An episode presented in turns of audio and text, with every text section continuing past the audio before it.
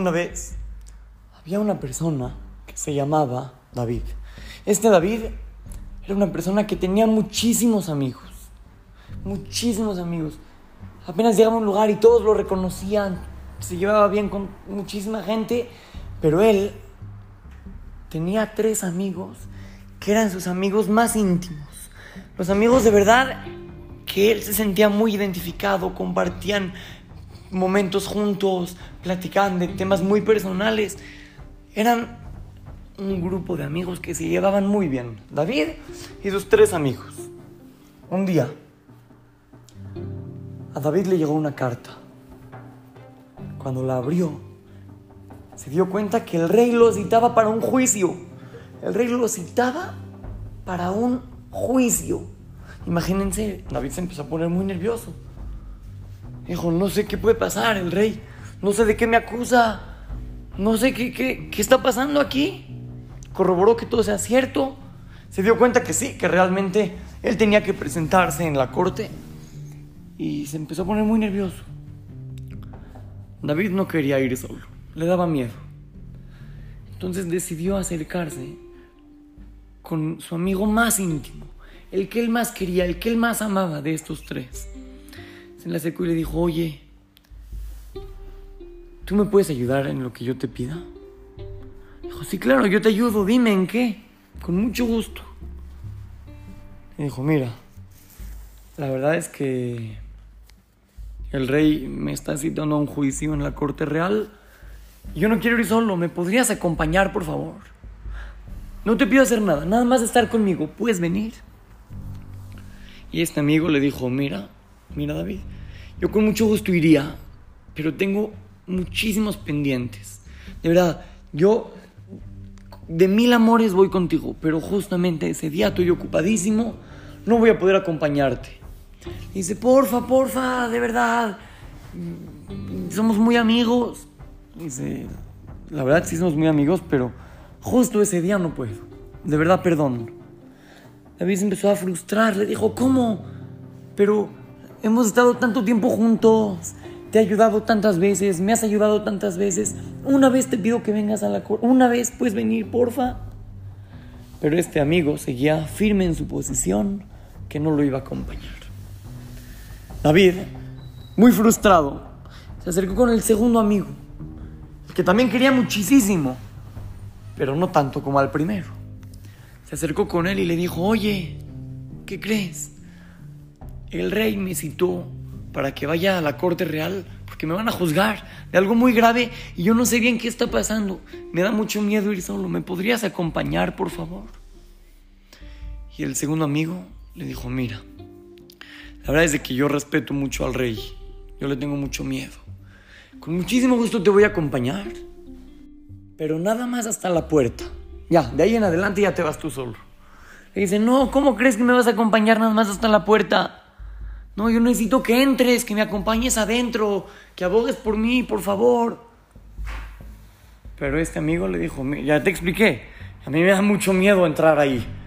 Yo con mucho gusto te espero en la puerta y cuando termines yo te acompaño de regreso a la casa. Te tardes lo que te tardes. dice, no, por favor, no. Pero otra vez, no lo pudo hacer cambiar de parecer. Se puso a llorar, le dijo ya, entra, entra. No lo logró. David se fue con el tercer amigo. También era muy amigo de él, pero no tanto como los primeros dos. Como una última esperanza, se le acercó y le dijo, oye, ¿te puedo contar una cosa? Le dice, sí, claro, dime. Necesito tu ayuda. Con muchísimo gusto, le dijo este amigo. Con muchísimo gusto yo te voy a ayudar. ¿En qué necesitas? Dice, mira, el rey me citó a un juicio en la corte real y yo no, no, no quiero ir solo. No me siento no me siento confiado de estar solo. ¿Me puedes acompañar, por favor? Y este amigo, para la sorpresa de David, le dijo, claro que sí, con muchísimo gusto. Voy a entrar, voy a abogar por ti y no me voy a ir de, de ese lugar hasta que salgas inocente. No me muevo. Mí no lo podía creer, le dijo, ¿de verdad? ¿de verdad vas a hacer eso por mí? Le dice, claro, por supuesto. Somos muy amigos. Seguro que lo voy a hacer por ti, con muchísimo gusto. Y vas a ver cómo Hashem nos va a ayudar. David se sentía muy impactado de la forma en que reaccionó este amigo. Él no lo podía creer. Su amigo más cercano lo rechazó. El segundo amigo, nada más hasta la puerta. Y este tercer amigo lo acompañó y le ayudó a salir inocente. Y al final, cuando fue el juicio, se demostró que David no era culpable, era 100% inocente. Y regresó a su casa, hizo una ciudad para agradecerle a Hashem. Niños,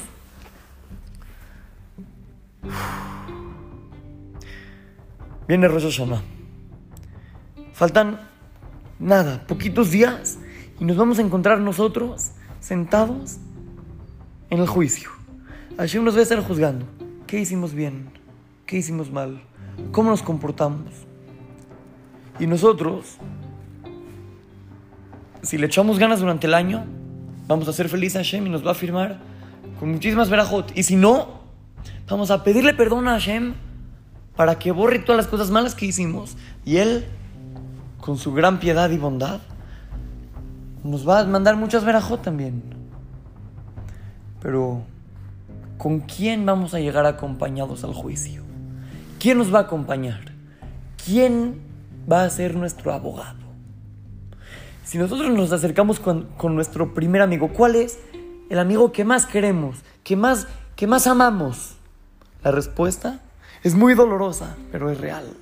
La gente ama el dinero, ama las cosas. Niños, díganme la verdad. Les dan un dulce, no lo quieren muchísimo, un juguete, un... Eh, les dan dinero para que se compren algo en la tiendita. Lo amamos. Pero si vamos a Rosh Hashanah y le decimos, Hashem, ¿qué crees? Mándame un año lleno de verajot, porque en mi cama tengo un peluche gigante de un oso blanco riquísimo. ¿Ustedes creen que eso nos va a ayudar para salir bien en el juicio? Hashem, ayer gasté 38 pesos en un mollete. ¿Tú crees que eso te va a ayudar para salir bien en el juicio? No. Esas cosas que tanto amamos y queremos nos abandonan. Entonces vamos con nuestro segundo amigo. ¿Quién es? ¿Quién es ese segundo amigo? Ese segundo amigo son nuestros familiares y amigos de este mundo. Que les decimos, porfa, ayúdame. Y ellos, claro que nos pueden ayudar. ¿De qué forma nos pueden ayudar? Ellos nos pueden ayudar a pedirte fila por nosotros. Ellos nos pueden ayudar a, cumplir mitzvot con ellos. Ellos nos pueden ayudar a muchas cosas. Pero hasta ahí. No pueden abogar por nosotros. Ellos pueden decir, Hashem, por favor, mándale verajá. Pero hasta ahí nada más, hasta la puerta. Entonces vamos contra, vamos, perdón, vamos con nuestro tercer amigo. ¿Quién es el tercer amigo? El que no queremos tanto, el que no le prestamos mucha atención, que son la Torah, las mitzvot, las buenas cualidades, buenas acciones. Vamos con ellos, nos aferramos a ellos y le decimos, ¿tú me acompañarías en, en el día del juicio? ¿Y qué nos contestan? Claro que sí, con muchísimo gusto. Niños, la Torah y las mitzvot que realizamos durante el año nos van a ayudar. Ellos van a abogar por nosotros en frente de Dios y van a decir, este niño cumplió las mitzvot, este niño juzgó para bien, este niño le dio beso al mezuzá cuando entró a su casa, este niño no comió carne y leche juntos, este niño respeta a sus papás. Todo eso, la Torah y las mitzvot van a abogar por nosotros y nos van a ayudar. Pero muchas veces, lamentablemente, no le prestamos atención a este amigo durante el año. Tenemos que estar más conscientes que ese, que ese es el verdadero, eso es a lo que verdaderamente tenemos que, echarle más ganas. Mucho más que a las cosas materiales, mucho más que a cualquier cosa del mundo. Hay que echarle ganas en la Torah, en las mitzvot, en los Maasim Tovim. Niños, acuérdense, se viene Rosh Hashanah, hay que echarle ganas y Bezrat Hashem todos lo vamos a lograr gracias a la Torah, a las mitzvot que hicimos. Y acuérdense, si sienten que les hace falta hacer mitzvot, hay que echarle ganas. Si se sienten que están haciendo cosas que no están muy bonitas, Hashem siempre abre las puertas y te recibe con un gran abrazo para que regreses en Teshuvah. Este mase está dedicado para León Levi. Así es que lo saluda su querido amigo Shimon Romano para Torah to Go Kids, Talmud Torah, Monte Sinaí.